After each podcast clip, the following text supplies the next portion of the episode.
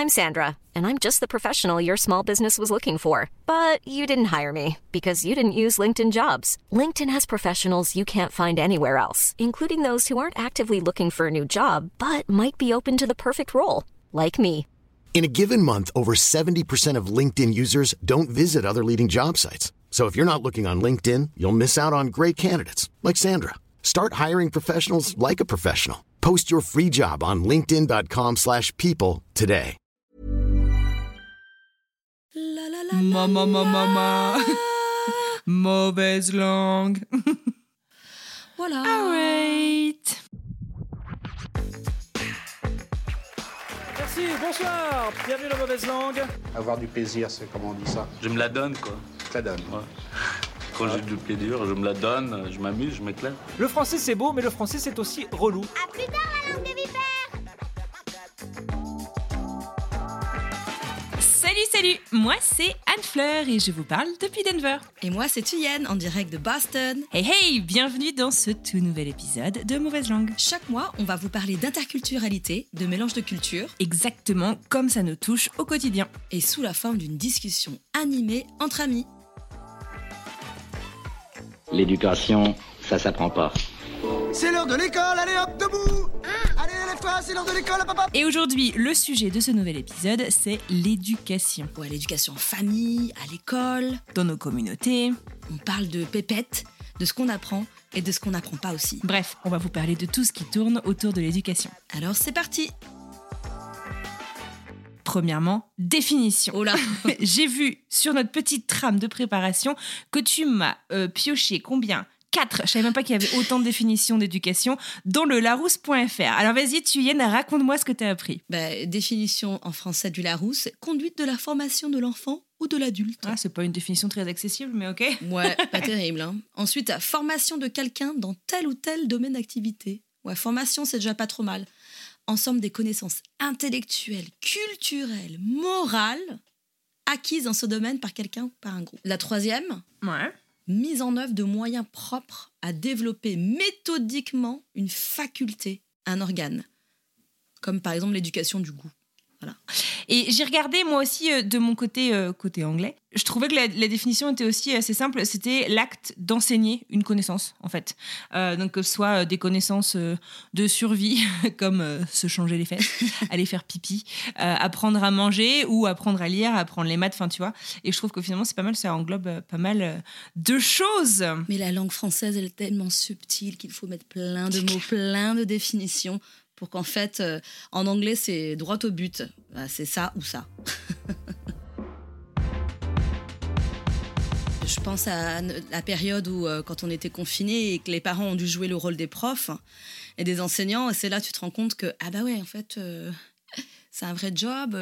bon, qu'est-ce que tu leur apprends? Est-ce que c'est des, des, appelle ça, des, des, hard skills ou des soft skills, quoi? J'aime pas trop, moi, cette histoire de science dure et science molle, euh, parce que je trouve ça assez péjoratif pour ce qui est dénommé science molle. Si vous connaissez pas euh, science dure, science molle, c'est euh, science dure, c'est les sciences, c'est les STEM, c'est la technologie, c'est les maths, euh, la physique, etc. Et science molle, c'est censé être euh, la littérature, la philosophie. Et, enfin, je sais pas, je trouve que le mot molle, en fait, est vachement. Ah oui. euh, Alors que moi, euh, euh, bizarrement, comme moi je suis plutôt de ce côté de soft skills, euh, je l'ai pas du côté péjoratif. Enfin, en tout cas, depuis que je suis aux États-Unis, c'est quelque chose qu'on a beaucoup mis en avant. Alors, remarque en anglais, les soft skills, c'est plus euh, être capable de parler à quelqu'un. plus- ouais, ouais. émotionnelle, etc. Et j'ai pas ce côté justement péjoratif. En anglais, j'ai l'impression que c'est complémentaire et pas en opposition. Ouais. Comment on dit en français? Et je suis pas sûre en fait que ma traduction elle soit exacte parce qu'en fait on parle de sciences dures et de sciences molles euh, en français. Ouais. savoir-faire. Mais effectivement, bah, tu, sais, ça part déjà. euh, toi et moi, on a fait le, le baccalauréat en France, hein, déjà. Euh, moi, j'ai fait un bac littéraire option maths. Donc, je crois que je sais même plus que ça existe aujourd'hui. Donc, je pense que toi, on est de la même génération. Mais euh, j'ai pris option maths pour rassurer mes parents, tu vois. Parce que euh, euh, en prenant que littéraire, euh, on m'avait dit ça va te fermer des portes, euh, tu pourras pas faire de. tu- déjà, tu pourras pas faire médecin si tu as envie d'être médecin. Alors que le cas inverse, c'est-à-dire prendre des sciences et faire euh, des options avec des, euh, des matières comme la littérature, etc., Mm, mm. peuvent te permettre des médecins, tu vois Ouais, non, mais c'est clair. Et c'est rigolo parce que du coup, moi, ça a été la, la démarche inverse. Moi, je. Enfin. J'ai- Tu me connais maintenant, j'ai j'ai 12 euh, idées euh, par heure et j'ai envie de tout faire. Euh, j'ai du mal à fermer des portes et à me dire bah, je vais faire ça et je vais faire que ça, tu vois. Donc je voulais être glaciologue, médecin, journaliste. Glaciologue. Oui, tout à fait. Je n'ai toujours pas capté pourquoi, mais ça m'est- passé par l'esprit à un moment. Parce que c'était extrême, tu pouvais aller escalader les montagnes et faire des extractions de carottes, enfin, bref. Et en fait, moi, mes parents, côté mon père, c'est euh, très ingénieur, côté ma mère, ma mère est prof euh, d'éco, euh, et bah. Côté de mes parents, en fait, c'était vachement, euh, bah, va faire un truc scientifique pour justement te garder les portes ouvertes, si tu veux. Mm. Et au final, euh, voilà, j'ai un diplôme d'ingénieur et maintenant je fais des podcasts mais c'est pas con, cette donc, approche-là. comme Mm. quoi ouais enfin c'est pas con si tu joues avec ce système là mais bon, au final c'est assez dommage parce que finalement le système français j'ai l'impression euh, établit un espèce de classement en fait de des, matières quoi alors que Ici, j'ai pas l'impression que ce soit le cas. Si tu veux, c'est euh, t'as décidé d'apprendre la littérature anglaise en université, et bah grand bien t'en fasses, et c'est hyper respectable et c'est machin. Et en France, j'ai l'impression qu'il y a encore un mouvement de pensée. Je pense que c'est peut-être no- notre génération. Notre génération, ça va de mieux en mieux. Euh, mais où, en fait, on nous apprend depuis tout petit que si tu fais pas de maths, c'est pas bien, Ouais. quoi. Enfin, c'est, tu vois. C'est un peu, Je trouve ça ça. vachement dommage. Pareil, euh, j'ai un père ingénieur, euh, hyper bon dans les maths, qui a toujours poussé pour ça. Mais de l'autre côté, j'ai une mère qui était un peu plus artistique et elle n'était pas trop trop dans les études. Et j'ai toujours réussi à, entre guillemets à m'imposer, à aller au lycée où il y avait l'option artistique, à faire elle option maths parce que en fait. euh, moi, j'avais rien contre les maths. Enfin, j'aimais bien, j'étais forte en maths. Donc, euh, j'avais pas ce- cette dichotomie, euh, oh, les maths, c'est nul, ou le, oh, les trucs d'art, c'est nul. En fait, moi, j'aimais bien les deux. Donc, j'ai réussi, entre guillemets, à faire les deux. Le truc, c'est que en discutant de ça avec Jay, parce que maintenant, on a des petits-enfants et on a des, grands-enfants ensemble qui sont à l'université, il, il voit bien qu'en France, on te demande de choisir très tôt ta vocation. Et quand on dit très tôt, c'est que bah, tu es dirigé vers une voie ou vers une autre et que tu peux pas revenir Ouais. en arrière, quoi. C'est ça, ça te ferme les portes. Bah, ça, ça- ça part aussi du système où euh, euh, il y a un truc, on appelle ça les électives, euh, que dès le lycée, Aux États-Unis. aux États-Unis, tu peux déjà choisir ton emploi du temps, les cours que tu aimes bien. Des trucs en plus, en fait, du curriculum Voilà. de la classe, de ton lycée, où tu peux euh, euh, ajouter euh, des matières.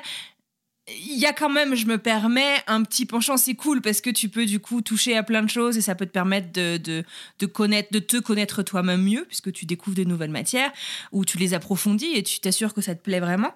Euh, mais euh, bah, à nouveau, si tu veux, euh, tu, tu rentres un peu dans la. Tu peux, le penchant inverse, tu peux tomber un peu dans la, dans la compétition euh, à toujours vouloir, tu vois, avoir le meilleur dossier pour aller à l'université. Donc je vais prendre plein d'électifs. Donc en fait, tu surcharges les C'est gamins. un peu ça. Enfin bon, après ça, tu peux le retrouver dans tous les pays, Oui. j'imagine, mais en France, tout ce qu'il faut, c'est le bac pour aller à l'université. Il y a plein d'autres euh, types d'études que C'est tu vrai. peux faire après, euh, après le lycée. Mais euh, aux États-Unis, c'est quand même pas aussi simple et le dossier compte vachement. Enfin bref. Ben, Je m'égare. Non, bah, tu t'égares pas, mais c'est- c'est c'est vrai parce que toi et moi, toutes les deux, on a eu un parcours où on a fait des études aux États-Unis. On l'a pas fait depuis le lycée, mais moi, je le vois avec mes, mes élèves, je le vois avec mes propres euh, mes enfants aussi. Comme tu dis, le dossier compte beaucoup. Et c'est pas que le dossier des notes. Évidemment, il y a un système là de, s'appelle ça Hmm. GPA. euh, Grade Point Average.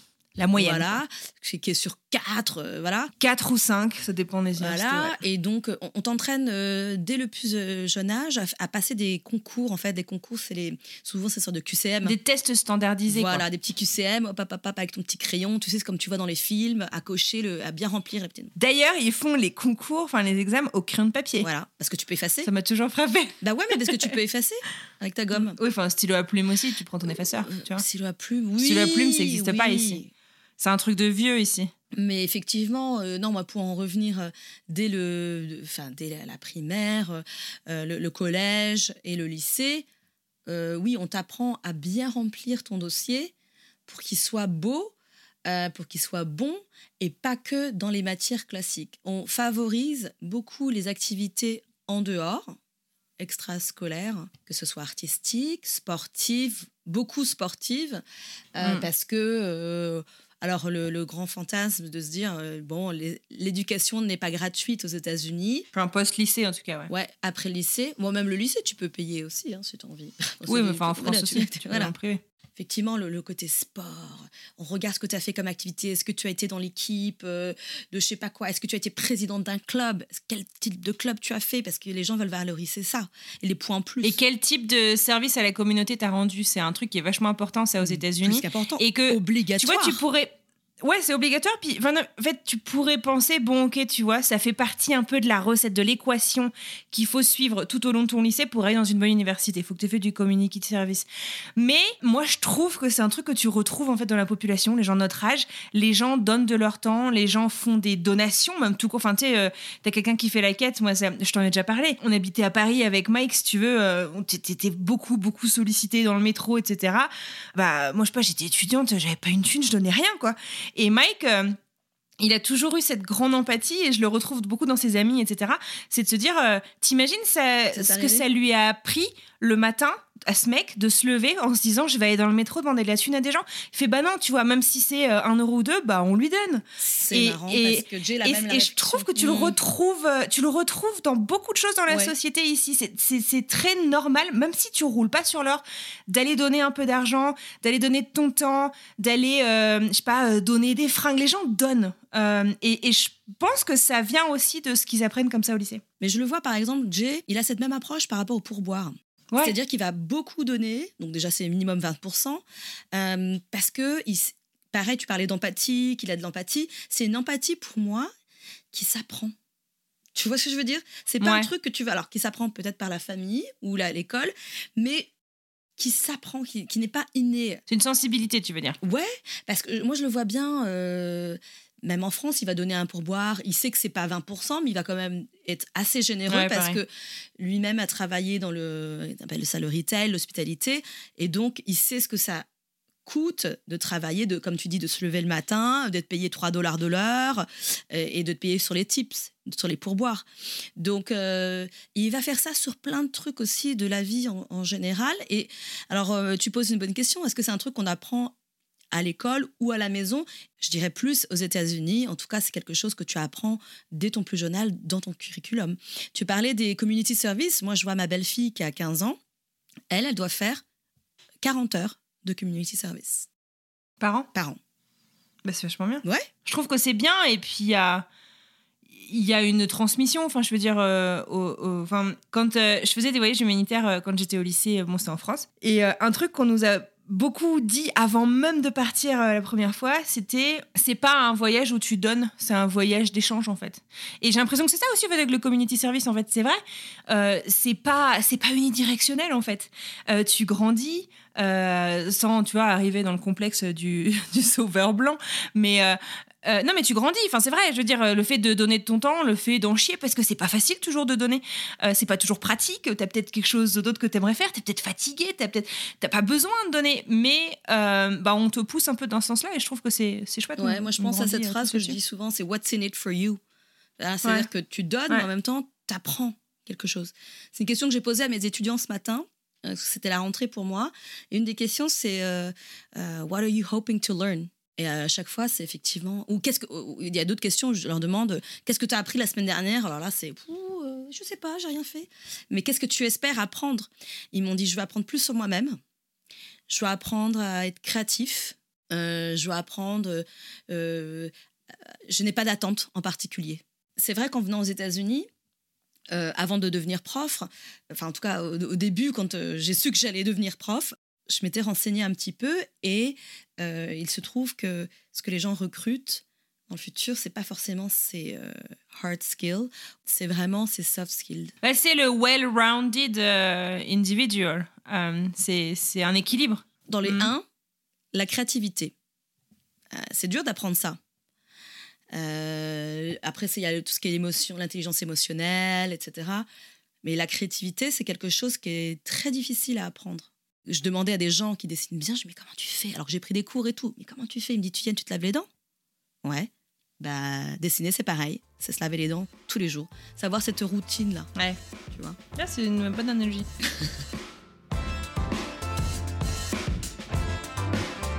Il y a une, une question euh, que tu avais euh, posée euh, par écrit que je trouvais vachement intéressante. Avec quel proverbe est-ce que tu as grandi? Et je pense que ça va autour de l'éducation familiale, des, des, des, croyances même un peu familiales. Euh, tu veux commencer? Ouais, en fait, j'ai mis ça parce que, en fait, ça, tu te rends pas compte à quel point ça te forge la personnalité de ce que tu as entendu. Euh, moi, je repense à ça parce que j'ai fait un bilan de compétences euh, il y a quelques années, c'était avant la quarantaine. Bon, je fais ça quand j'avais 30 et quelques, j'étais à un point de ma vie, je savais pas trop. Et le point de départ, c'était ça. C'était l'éducation familiale. Quelles sont les valeurs que tu as reçues Qu'est-ce que tu entendais de tes parents te dire, petite? Et moi, j'entendais toujours euh, qui peut le plus, peut le moins? Ou euh, ne remets pas à demain ce qu'on peut faire aujourd'hui. Tu sais, des trucs que je ressors aujourd'hui, euh, ne pas mettre la charrue avant les bœufs. Et tu, non, mais je veux dire, tu les ressors, mais est-ce que tu les appliques? Est-ce que c'est des trucs ben, pense souvent. que tu essayes de partager justement encore avec tes enfants Alors, c'est des, des le mantra, si tu veux, des proverbes que j'entends, que j'essaie de m'appliquer tous les jours. Et effectivement, quelque chose que je dois que je suis censée faire ou je procrastine et je me dis ah mais vaut mieux que je le fasse maintenant parce qu'on sait jamais parce que je sais on connaît comment ça on sait comment ça se passe ça va jamais se passer comme tu veux donc oui oui oui oui oui il faut qu'on fasse les trucs euh, prendre un petit peu d'avance et oui ça m'a forgé et puis j'ai j'ai ma version américaine aujourd'hui maintenant euh, de, de, certains de ces proverbes que j'ai appris en, bossant euh, dans le milieu de l'hospitalité en restauration if you're early, you're on time. If you're on time, you're already late. Mike me dit pareil. Bah, si t'es à l'heure, t'es déjà en retard. Si t'es en avance, t'es à l'heure. Oh, la flip. Donc j'essaye, hein. c'est dur parce que venant de quelqu'un avec une culture de la... Ah, puis culturellement, on est vachement plus en retard en France. Quand même. Moi, j'ai vachement progressé depuis que je suis aux US. J'ai pris beaucoup, beaucoup sur moi et ça en fera rire beaucoup de, de mes amis, de mon entourage, etc., familial et tout, parce que mon, mon surnom, c'était quand même Always Late, toujours en retard. Mais pas loin, moi, pareil. Moi, les gens, ils me donnaient des fausses heures de rendez-vous en France et ils arrivaient une demi-heure après. Et ici, en fait, c'est l'impolitesse extrême en fait de pointer en retard quelque ah part. Ah bah je me suis euh, rendu compte très mm. très vite hein, que c'était très très très impoli, qu'il fallait arriver en avance euh, au rendez-vous professionnel. Euh, c'est à 30, la personne à 26, elle m'a déjà envoyé un petit texto. Ouais, mm, ça va, pourquoi t'es pas arrivé mm. Donc, t'es, ah, là, t'es dans le magasin, t'es, dans le truc? Donc, donc oui, je prends tous les jours sur moi, c'est un effort insurmontable, mais je le, je le fais et j'essaie de me l'appliquer. Donc, qui peut le plus, peut le moins. Ne jamais remettre à demain ce qu'on peut faire aujourd'hui. Toi, t'as grandi avec quoi? Moi, j'ai pensé à deux, voire trois trucs euh, que j'ai beaucoup, beaucoup et que j'entends encore toujours euh, euh, beaucoup d'ailleurs dans ma famille. La première, c'est qu'on finit toujours ce qu'on commence. donc, je sais pas. en grandissant, tu vois, l'exemple qui me vient à l'esprit, c'est tu t'as demandé à tes parents de t'inscrire, je sais pas, à des cours de, je sais pas, je faisais du kayak par exemple quand j'étais au collège, euh, et bah si au bout de deux mois tu as la flemme d'y aller, bah non en fait, tu vas finir ce que tu as commencé, tu vois. Euh, parce que, bon, on faisait pas ça à l'âge de 5 ans, tu vois, mais, mais, parce que voilà, en grandissant, tu, tu commences quelque chose, tu t'engages en fait de quelque chose, surtout dans le sport, il y a aussi des équipes, etc. Les gens font Responsabilité, quoi. Et euh, ouais, c'est ça, la responsabilité et l'engagement. Donc euh, ça, c'était un truc qui était vachement important. Euh, ça veut pas dire qu'on n'écoutait pas si on n'avait pas envie de faire quelque chose, mais mais c'était là, quoi. Mais mais voilà, ouais, non, c'était vachement important. Et après, un truc que ma mère a toujours dit et qu'elle insiste sur lequel elle insiste beaucoup, elle insiste encore beaucoup maintenant, c'est que on est tous pareils on est tous nés pareils et que il y a absolument en fait si tu veux elle part vachement moi tu sais c'est les profs hein, elle part vachement du principe que on est nés pareil, on est nés tous euh, égaux en termes en tout cas de, potentiel intellectuel. Euh, et que euh, bah, du coup rien n'est impossible si tu bosses. si tu as envie de quelque chose, et bah, si tu te donnes les moyens d'y arriver, tu y arriveras en fait. et donc ne jamais se dire que c'est pas possible. Euh, t'es pas plus bête qu'une autre. Alors ça, je l'ai toujours, je l'ai toujours dit, t'es pas plus bête qu'une autre. Euh, t'es né intelligent. On est tous nés intelligents, sauf que bah, des fois, on décide de de, de, de, pas l'utiliser.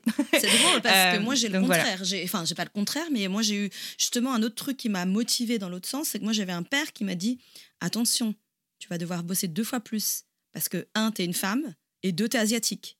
Donc moi, j'ai hmm. ce truc inverse où on n'est pas pareil. Peut-être vis-à-vis des biais. Ouais. Nous, on n'est pas pareil. Les biais de la société, Exactement. pas de toi. Oui. T'es pareil, mais la société te voit peut-être pas pareil. Bah, c'est ça. Moi, on m'a toujours, on, m'a dit ça dès le plus jeune âge. Attention, tu devras faire un peu plus. Euh, parce que eux, ils avaient la mentalité de, d'immigrer. On arrivait d'un autre pays, bah connaître les, les us et coutumes. C'est dur. J'ai hein. pas mmh. su, j'avais pas de modèle. donc je te donne, je te transmets ce que j'ai pu apprendre sur le tard. Euh, voilà, on n'a pas eu cet héritage. Comme beaucoup ont pu avoir en, France. Donc, en partant de rien, on se construit ce truc-là. Mon père me disait ça. Euh, moi, je savais pas que, que, voilà, il faut acheter une maison, tu vois, euh, mmh, avoir des mmh. biens, que c'était pas mal. Donc, il me dit, je vais te, je vais te dire tout ce que j'ai appris. Comme ça, tu vas pouvoir le faire. Mais n'oublie pas, tu es une femme et tu es asiatique. Donc, il faudra en faire beaucoup plus.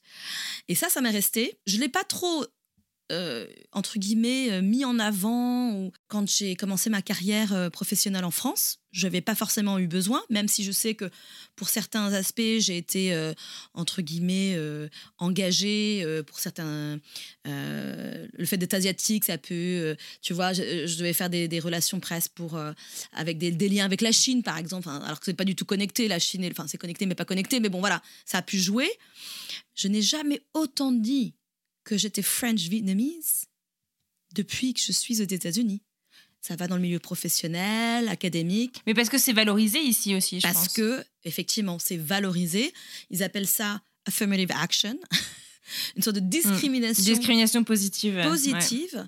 que j'ai eue depuis donc mon enfance, hein. enfin, qu'on m'a bien ancré ça, tu es différente, pas mieux, pas bien, tu es différente. Donc, à partir de ce postulat-là, tu dois en faire plus. Bon, ça ne veut pas dire que je faisais plus, mais d'avoir peut-être moins de chance que d'autres. Enfin, moi, je le vois par rapport aux questions de genre, par exemple. Tu vois, je sais que face à un homme blanc, même salaire, bah non.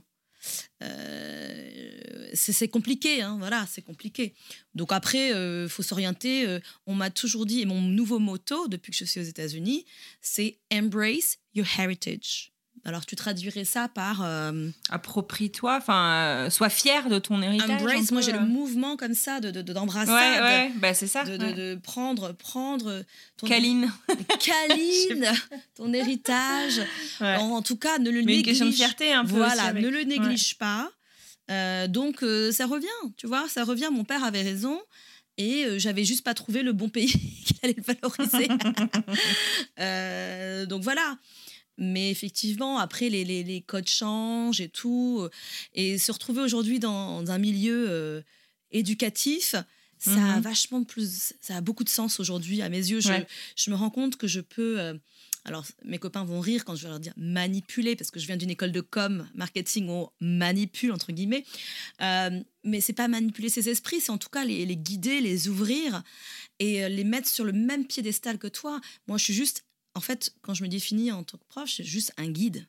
Voilà, j'en sais pas plus que euh, bon, j'ai un petit peu peut-être plus un peu plus d'expérience de la vie, mais eux aussi, et je leur dis, eux aussi m'apprennent autant. Mais c'est ça, on en revient à ça en fait, c'est la notion d'échange. La notion. C'est pas unidirectionnel et c'est peut-être là qu'il se passe vraiment quelque chose. C'est quand c'est pas unidirectionnel.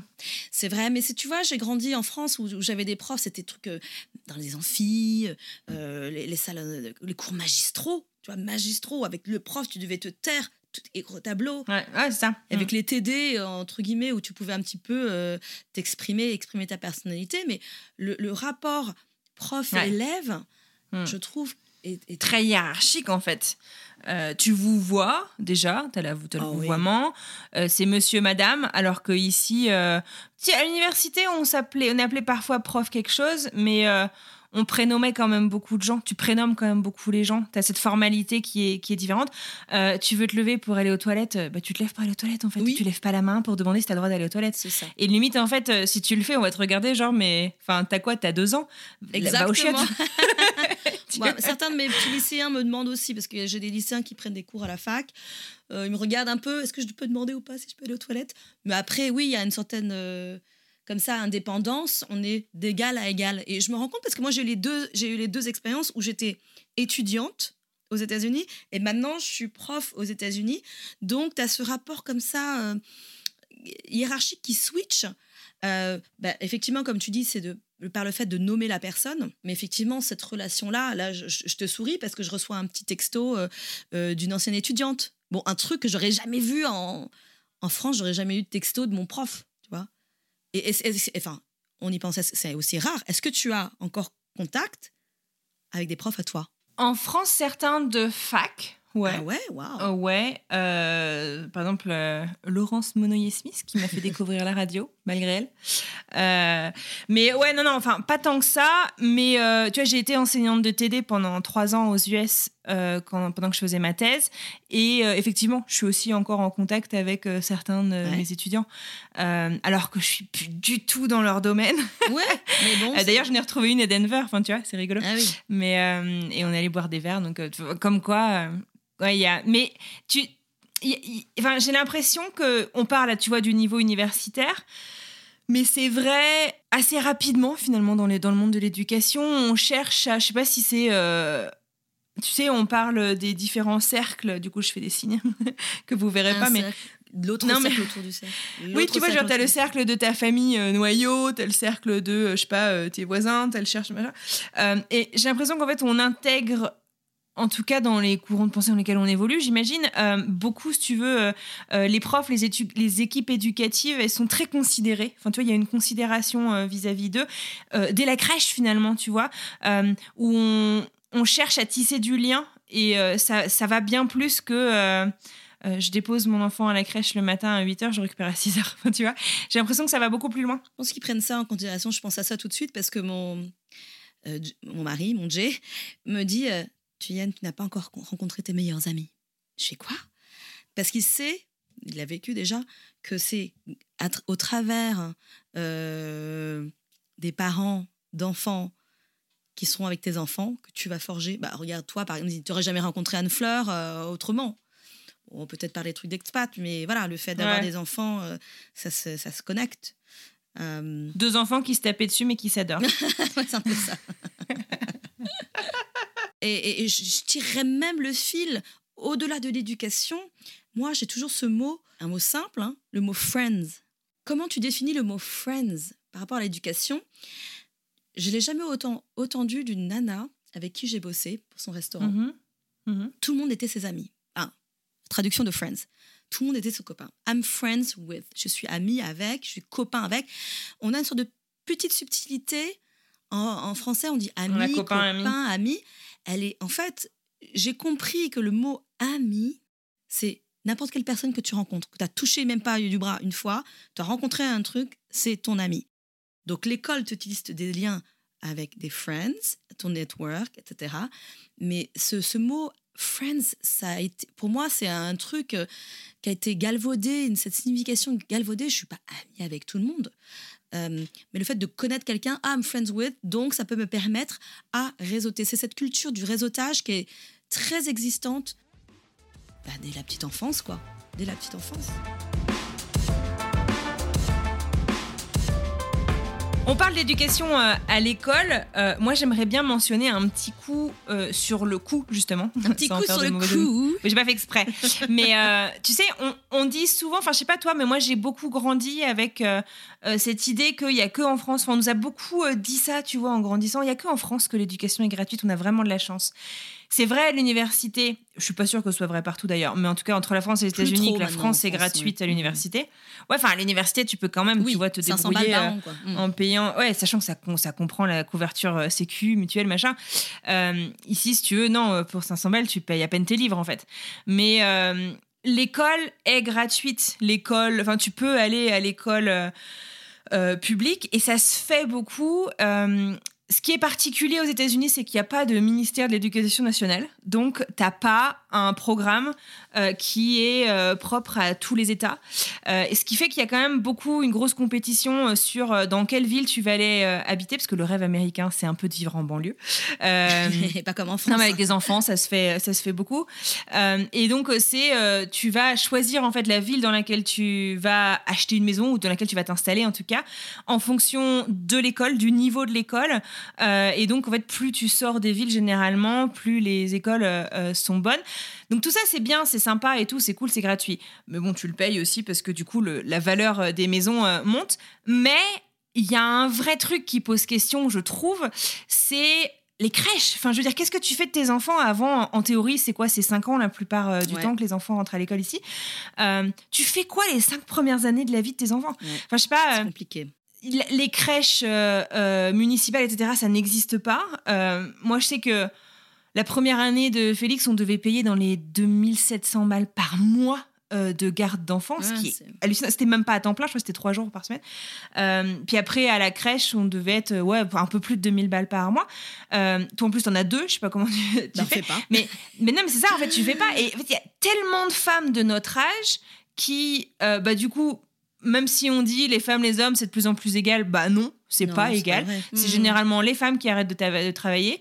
Euh, quand elles deviennent maman, il n'y a pas de congé maternité. Enfin bref, c'est un sujet, moi, qui m'enrage personnellement. Ah bah, je suis tout à fait Euh, d'accord. parce que on est en 2022, euh, on parle des droits de tout le monde, et tant mieux, il le faut. Mais je veux dire, on, on a, on s'occupe des femmes enceintes, on les chérit, on les chouchoute. Alors en plus, tu as toutes ces histoires anti-avortement, c'est un autre sujet. Mais une fois que le bébé est sorti, bah écoute, tu te démerdes et on te retrouvera dans 5 ans quand tu auras élevé ton gamin toute seule. Enfin, je trouve ça hallucinant. Tu sais, ça me fait penser à ces études qui sortent, euh, combien coûte un enfant quand il est né aux États-Unis et combien tu dépenses par an pour lui. Euh, moi, j'ai plein de chiffres en tête, mais j'en ai, j'ai celui des couches. Donc, c'est 1000 1000 facile 1000 balles pour ceux qui prennent des couches euh, jetables. Mais je crois que c'est le- de l'ordre. Ouais. Mais c'est de l'ordre de, je crois, 40 000 ou un truc comme ça par an. Enfin, c'est un truc hallucinant. Chaque année, 240. Enfin, c'est jusqu'à avant la fac, 240. Enfin, c'est un truc, des chiffres astronomiques. Ben, et toi, comme tu disais, moi j'en ai deux en bas âge. Ben, on fait Mm. pas parce que Bah c'est pas oui, que je suis trop radine, c'est que j'ai 5000 pas les moyens. par mois. Bah, Euh, là, ben, on a un- une babysitter qui s'appelle l'iPad. C'est horrible, mais J'étais, ah oui, c'est qui? Ah oui, non, d'accord. qui s'appelle l'iPad parce que bah, quand tu veux bosser et machin, des, voilà, c'est compliqué. Euh, oui, moi j'ai cette idée-là, effectivement, il y a deux choses qui sont pas gratuites aux États-Unis qui pourraient être changées, c'est l'éducation et la santé. On pourrait en parler très longuement. J'ai de la chance ou pas. J'ai un enfant qui est en preschool, donc comme l'école ici est gratuite à partir de l'âge de 5 ans, qu'est-ce que je fais de mes enfants avant? Euh, ma fille est rentrée dans un système de preschool, donc de maternelle intégrée, parce qu'elle a un retard sur le langage. Bon, bah, manque de peau, bah voilà, euh, bah, euh, la chance, entre guillemets, ils l'apprennent. Euh, Ils l'apprennent d'office. Ils l'apprennent d'office. Ils sont obligés de l'apprendre. Ouais. Cinq matinées par, par semaine. Donc, bah, c'est déjà ça. Et puis, qu'est-ce que je fais de l'autre? Bah, il est entre mamie, euh, l'iPad, moi, euh, le mari, qui peut bosser un petit peu de, de la maison aussi.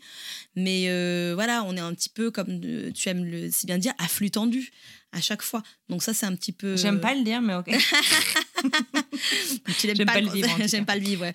Euh, donc ouais, à flux Ouais. tendu, parce que trouver quelqu'un qui peut le garder en ce- entre 7h30 et euh, 10h du matin, c'est un peu compliqué. Euh, Il y a en théorie des aides de backup daycare qu'on nous a trois chaque année, mais en fait, il y a personne qui veut te dépanner parce que toutes les crèches, entre guillemets, sont blindées. Il faut s'engager pour un minimum de... euh, en fait, t'as une telle compétition que les gens, ils vont au plus offrant. Enfin, c'est- c'est hallucinant. Non, mais là, c'est c'est. hallucinant. On me disait, euh, je rencontrais une autre French expat, entre guillemets, qui a enfin réussi à mettre sa gamine dans, une, dans un daycare trois fois par semaine. Je sais pas combien elle paye, mais c'est chez une nana qui en a 12 avec elle. Donc, c'est pas. C'est un vrai daycare, quoi, à ce, à ce- à Ouais. ce prix-là. Trois fois Ouais, par semaine, il ouais. faut pas se, faut pas se plaindre. Donc, oui, on tourne autour, de, en tout cas à Boston, autour des euh, euh, 2500, donc euh, 2500 par mois. Qu'est-ce que tu fais avec un salaire comme ça? Il faut. faut Non, mais c'est ça. avec, euh, Bon, après, il faut dire que les salaires sont certes plus élevés aux États-Unis pour ceux qui ne le savent pas, mais qu'il y a beaucoup plus de charges. Donc, euh, bah, la- la- les, les crèches, c'en est une. Le coût de la santé, tu le disais, euh, qui est euh, aussi exorbitant, euh, qui est euh, par personne. Et puis, euh, euh, bref, c'est- c'est assez dramatique. J'allais revenir un petit peu sur euh, justement le côté idyllique de en France c'est génial, etc. C'est pas vrai. Puis il y a eu des gens, des auteurs euh, de best-sellers qui ont un peu enfoncé comme ça les portes ouvertes. Euh, on pense notamment à Bringing Up Baby, euh, qui a fait voilà des millions. Tu veux expliquer ce que c'est ce bouquin? Bah, c'est un Hmm. bouquin qui, qui prône l'éducation à la the French way, not the Feng Shui, mais le Feng- Alors, c'est quoi le French, le French way? Way, c'est qu'est-ce que c'est le French way? C'est pas avoir trop de, de, de, limites, pas avoir de menu enfant, euh, euh, pas trop les engueuler. euh, qu'est-ce que c'est d'autre? C'est assez binaire en fait de voilà de croire que qu'en France on est comme ça, voilà un peu nonchalant. Non mais c'était très marrant par contre de jouer sur ces clichés, etc. Et puis elle en a fait son elle en a fait son gagne-pain, hein, cette, cette nana. Non, la réalité, c'est que toi, comme moi, on a à nos enfants dans, des, systèmes euh, euh, gratuits. En fait, c'est toute une question d'éducation, encore une fois. C'est donc aller à la recherche de l'information, savoir comment le système marche. Et ça, ça va pour tout. Mais ça, ça va que quand tu peux maîtriser la langue, maîtriser la culture et les codes. J'ai eu beaucoup de chance d'avoir été élevée en France et d'avoir eu cette ouverture d'esprit, d'aller voir les autres, etc.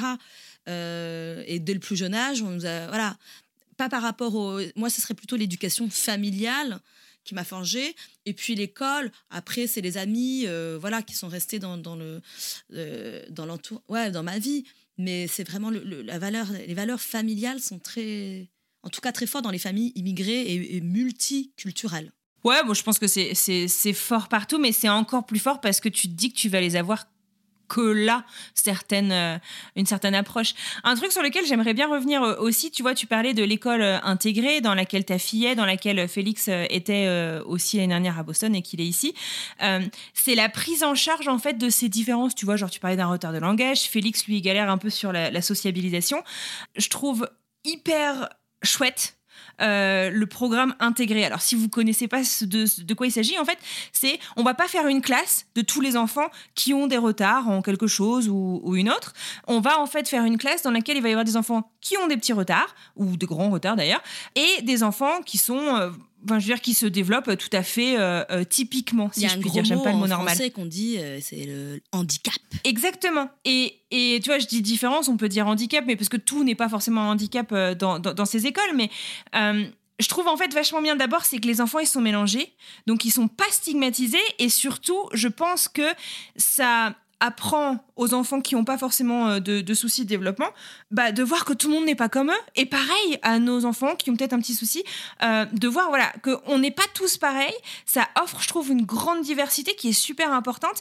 Et euh, bon, moi, je pense, euh, j'ai fait euh, plusieurs épisodes là-dessus euh, dans French Expat. Je pense aussi à la prise en charge de l'autisme, qui est quelque chose qui est hyper euh, normalisé en fait euh, ici. Euh, c'est normal.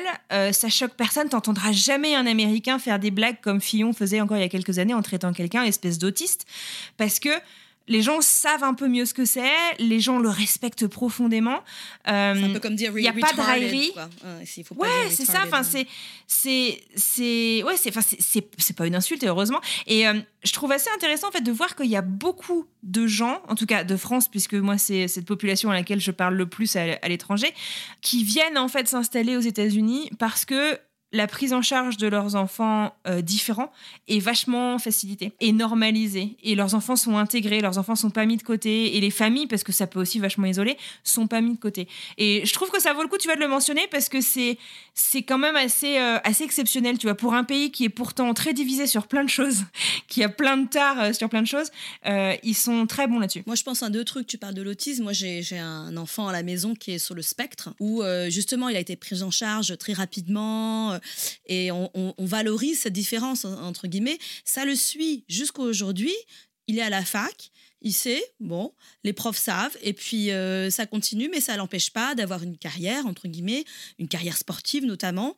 Lui, il s'est développé socialement énormément grâce au sport. Et ça, ça l'a poussé. Je je suis pas sûre qu'en France, il aurait été. Je, je vois très bien, je me Il rappelle. aurait toutes les mêmes opportunités. Ouais, quoi. je vois en, en France les reportages. euh, Il y avait une euh, nénette euh, qui faisait de la télé avant Clémentine, quelque chose. Elle a un enfant qui a un autisme, où elle parle de son parcours, où elle est obligée de déménager dans le sud de la France pour avoir un enfant qui est pris en charge. Il faudrait retrouver son, son nom. Où justement, on te, on, te, on te pointe un petit peu du doigt comme ça.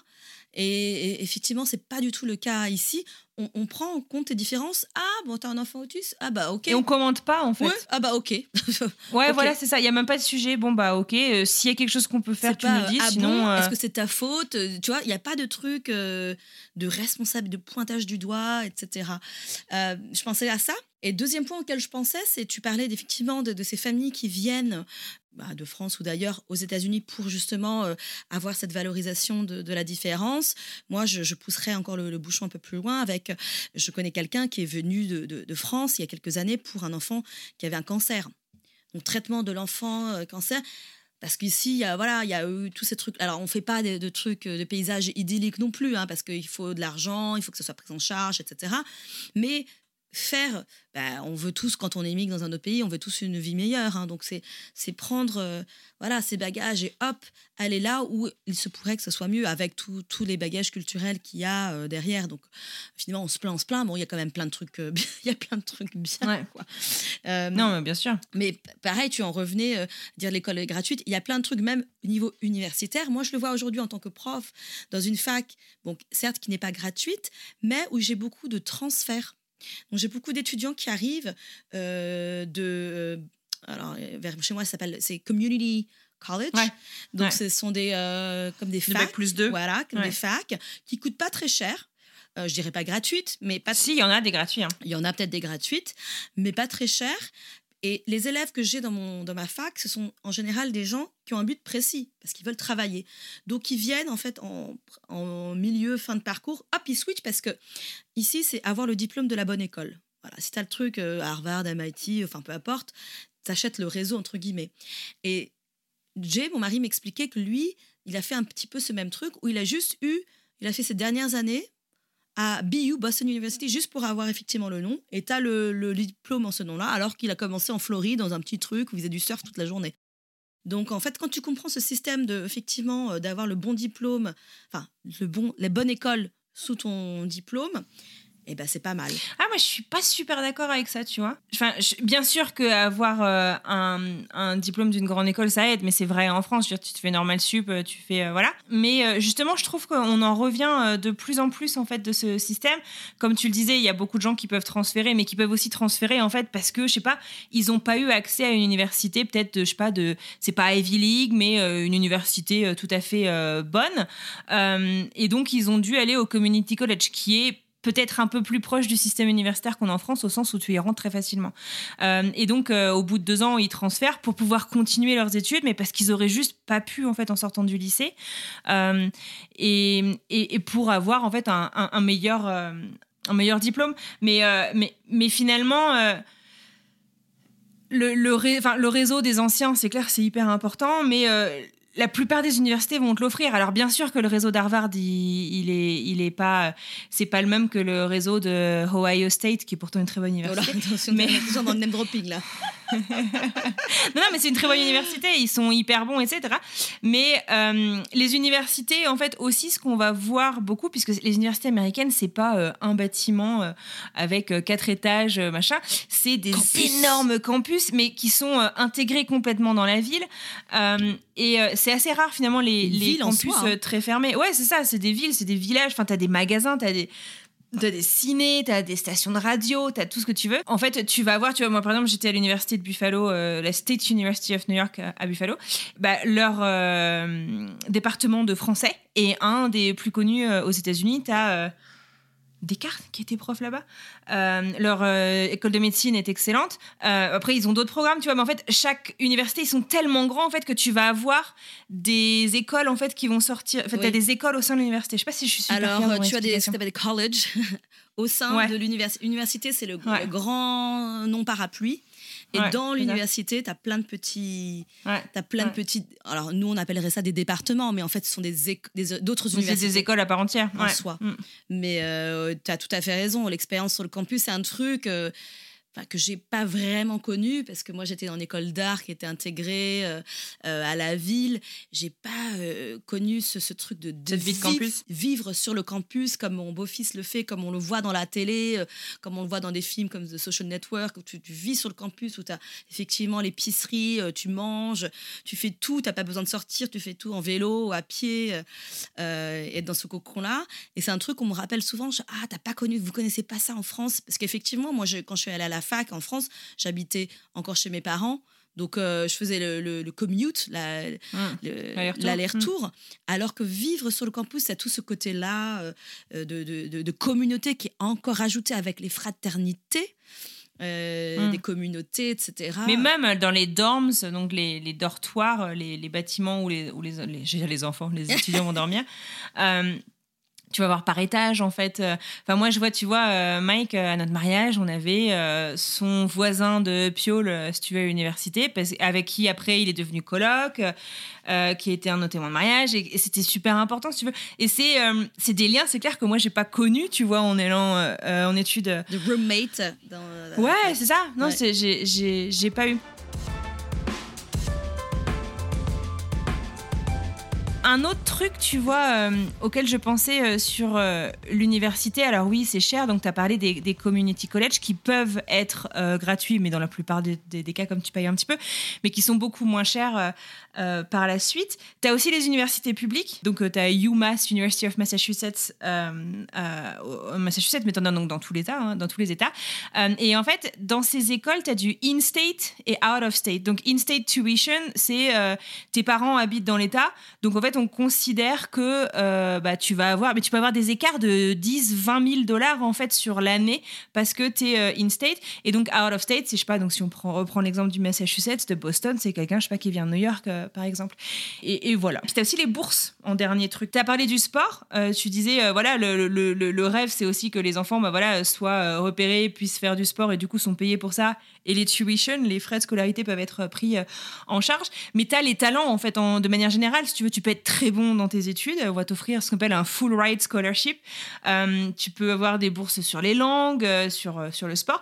Les prêts, en fait, d'études, parce que je veux dire, faut, faut pas non plus penser que tous les parents américains ont, euh, euh, je sais pas, 500 000 balles de côté pour amener leurs enfants à l'université. Euh, de moins en moins en plus. Euh, je vois tous les groupes de parents, tu sais. Moi, je me disais, ah, bah, c'est pas comment ils font tous ces gens pour Bah mettre de côté euh, tous les ans. nos enfants ont 3 ans, on C'est a, une autre on n'a pas mis grand chose de côté et tout. Mais en fait, non, mais ils le font pas parce que la vie devient de plus en plus chère. C'était un truc qui était vrai peut-être il y a 10, 15, 20 ans. Et, et donc, en fait, c'est très normalisé le fait de faire un prêt pour faire tes études. Alors là, en ce moment, Biden, le président des États-Unis, est en train d'essayer de pardonner une partie de certaines Bah, dettes en fonction de, partie, moi. de tes ah génial en fonction de partie, tes euh, de tes revenus. Euh, mais euh, mais voilà, enfin je sais pas, moi Mike pareil, il a fini ses études, il avait un prêt, c'est fini, mais c'était tout à fait euh, tout à fait normal et euh, je sais pas je pense à on a un pote là qui vient de finir ses études de médecine mais genre 15 ans d'études le gars il a plusieurs centaines de milliers 400 de 000 dollars facile, euh, Mm. de, de- de trucs et en fait tu peux te faire offrir des bourses pas forcément, tu vois, le jour où tu rentres à l'université, mais genre au bout d'un semestre, t'es le premier. Mike, c'est un peu pour ça qu'il a eu un si petit prêt. Il a été chopé sur les listes des doyens. Et du coup, euh, ok, t'as bien carburé ce semestre, on t'offre le semestre suivant. Donc t'as une Ah. petite relation presque commerciale. Bien Bon, sûr. lui, il se forçait pas vraiment, mais tu vois, enfin, voilà, il y a ce que je voulais dire juste par là et pourquoi je fais ce grand euh, laïus, mais c'est c'est juste qu'on qu'on dise pas que tous les Américains sont blindés de thunes et que c'est que un truc de riche les études. Ça reste très inégalitaire, c'est pas ouvert à tout le monde parce que ça reste un gros critère, mais il y a des alternatives. Voilà, je voulais juste pas. Mais non, mais moi j'en suis la preuve. Par exemple, je suis arrivée aux États-Unis, j'ai fait des études euh, dans une université, euh, une école d'art qui fait Ouais. partie euh, de State School euh, Ouais. Massachusetts. Euh, bah, c'est Massachusetts College of Art and Design.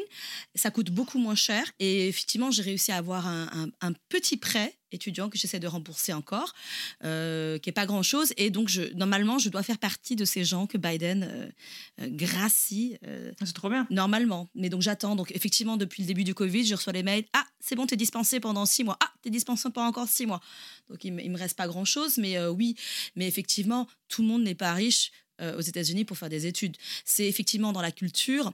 Moi, le seul drame que je vois, c'est effectivement je- avec des gens, des, copains avec qui j'ai bossé, etc., bah, qui sortent de, de leurs études et puis qui sont obligés de prendre des jobs alimentaires, entre guillemets, pour payer euh, les 1500 par mois de, Parce de que le prêt commence tout de suite. Quoi. parce que le prêt, tu dois le rembourser, bam, dès que tu sors de le- de l'école.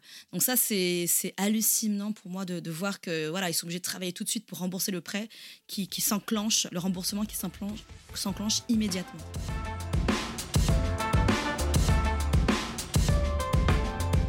Voulais euh, parler un petit peu du clientélisme. Je sais pas toi, mais tu vois, mais même moi, hein, j'avoue que c'était un- une idée euh, qu'on m'avait bien ancrée dans la tête. C'est euh, de toute manière, en gros, euh, si tes parents ont beaucoup de thunes, mais genre, je parle pas des gens qui vivent bien, mais des gens qui vivent très, très, très, très, très, très bien, peut-être millionnaires.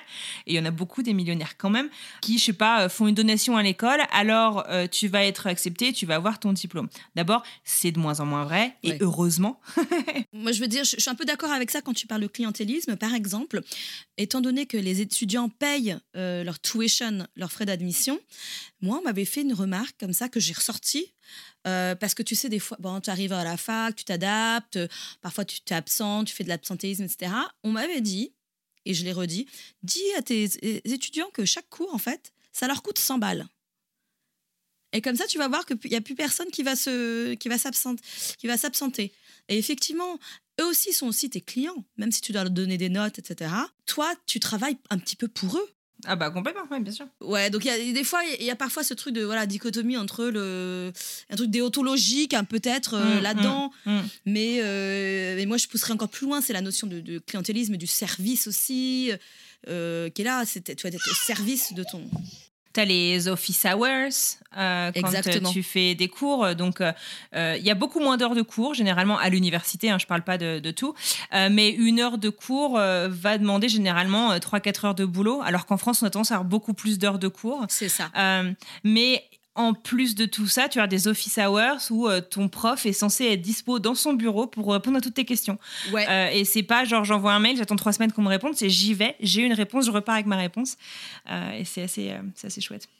Mais ça aussi, je pense que ça concourt à ce qu'on disait tout à l'heure, en fait, c'est ce lien encore plus proche en fait c'est que tu es beaucoup moins anonyme vis-à-vis de tes profs puisque tu peux avoir un one-on-one avec eux tu peux Ouais. leur poser des questions tu peux enfin c'est assez chouette je trouve. Alors one on one, oui. Maintenant, il faut essayer de laisser la porte ouverte parce que tu as plein de trucs. euh, exactement La, la rentrée que j'ai eue cette année, on me parlait que de ça. C'est tout ce qui est harcèlement sexuel etc Title l'agression sexuelle. IX, euh, harcèlement, euh, voilà, agression, etc. Donc on fait, on essaie de faire gaffe. Et euh, effectivement, la, la façon dont le prof se présente, moi je le vois. On parle beaucoup de notre vie perso. hein. On est obligé de parler de qu'est-ce que tu fais en dehors de l'école. Quand je suis pas à l'école, ben voilà, je m'occupe des enfants, j'ai ça, j'ai ma boîte, j'ai ce truc. Tu es un peu obligé. Alors, ça, alors je sais pas si c'est un diktat, mais tu, ça, ça fait partie de toi. Tu ne peux pas dire je ne suis, je suis que prof et je suis que la casquette de prof. Ils veulent savoir un peu plus. Voilà. Eh ben écoute, moi je trouve qu'en tout cas on a pu brosser un bon, euh, un bon euh, petit tour d'horizon. Bien sûr qu'il y aurait eu encore plein, plein, plein de choses euh, à raconter. Oh, je voulais juste balancer une petite anecdote, un truc que j'ai appris euh, il y a quelques années que je trouvais intéressant. Je sais pas si tu la connais cette anecdote, mais je sais pas si tu as remarqué, toi qui es de l'enseignement, qu'on a tendance en fait à beaucoup donner de A aux, étudiants. Alors, la règle, il n'y a pas de règle. Il y a un, un copain qui est prof aussi qui m'a toujours dit tu pars de B, tu donnes à tout le monde B, B. Et oui, tu donnes beaucoup de A. Parce que c'est le client derrière. Et ben c'est pas juste parce que c'est le client, en fait, ça date de la guerre du Vietnam. Ah. Euh, du départ à la guerre du Vietnam, en fait, euh, et plus en fait tu pouvais avoir euh, de meilleures notes, plus on disait qu'il fallait que tu puisses continuer tes études, et donc t'étais pas envoyé à la guerre. Donc après, ça peut-être, c'est peut-être resté dans les mentalités, etc. Et c'est vrai que les notes, je finirai euh, là-dessus euh, mon ma plaidoirie, mais moi en France, j'avais tendance à bosser pour la moyenne. Aux États-Unis, tu bosses pour le A. Tu bosses pour le A, c'est vrai. En France, la moyenne, ça passe et on s'en fout. Ton diplôme, Ouais. c'est comme ça. Ici, on, euh, encore dix ans après, on me demande ma moyenne universitaire. Tu vois Oui, parce qu'en fait, euh, moi, j'ai eu l'occasion d'avoir des, des étudiants qui viennent me demander c'est quoi ma note, c'est quoi ma note, c'est quoi ma note? Mais il y a des gens qui sont obsédés par leur note. Non, parce qu'en fait, derrière, il y a les bourses. Hum, c'est ça. Euh, Il y a plein de trucs qui, qui en dépendent. Les stages, on peut te demander pour aller Voilà. en stage, pour euh, ton Etc. premier job. Alors que, effectivement, en. France, j'ai eu mon bac passiblement, bouh, du- à peine au-dessus de la moyenne, alors qu'on s'en fout. Je sais même pas où il est le Ouais. diplôme. Je ne sais même. Alors, moi, je vais finir là-dessus. Cette valorisation du diplôme. Oui, ici, les gens, ils l'accrochent dans leur bureau. Et dans voilà, donc euh, Oh, au-dessus faudrait du je fasse ça, bureau. tiens, je viens de repeindre mon voilà. Euh, Cette valorisation. Alors moi en France, euh, il faut envoyer un truc timbré, je ne sais pas où il est. Aucune idée, alors qu'il faudrait qu'un jour je le prouve. Bon, j'ai un master quand même, ou un DESS, je crois. Euh, ici, je l'ai reçu, effectivement, je l'ai pas même pas encadré, tu vois. Mais mon mari, lui, il a le sien encadré et tout. Attends, c'est bah, au prix que ça coûte, t'as intérêt à l'encadrer. hein. T'as pas envie de recommencer. T'as pas envie de recommencer. Donc voilà. Voilà, c'est fini pour aujourd'hui. Merci de nous avoir écoutés. Si cet épisode vous a plu, parlez-en autour de vous, dans la vraie vie, sur les réseaux, autant que vous Ou voulez. dans votre communauté. Bah ouais, du coup. En attendant, à plus dans le bus. See you later, alligator. Bye bye, crocodile. Et puis, connaissance et pratique des bonnes manières Des usages de la société, savoir-vivre. Ça commence. Oui T'as fait caca Ouh, ça sent le cacouze. Attends. Ah oui. mm. Bon, bah, petite pause. je laisse tourner ou je fais quoi Vas-y, vas-y. Normally, being a little extra can be a bit much, but when it comes to healthcare, it pays to be extra. And United Healthcare makes it easy with Health Protector Guard fixed indemnity insurance plans. Underwritten by Golden Rule Insurance Company, they supplement your primary plan, helping you manage out of pocket costs without the usual requirements and restrictions like deductibles and enrollment periods. So when it comes to covering your medical bills, you can feel good about being a little extra. Visit uh1.com to find the Health Protector Guard plan for you.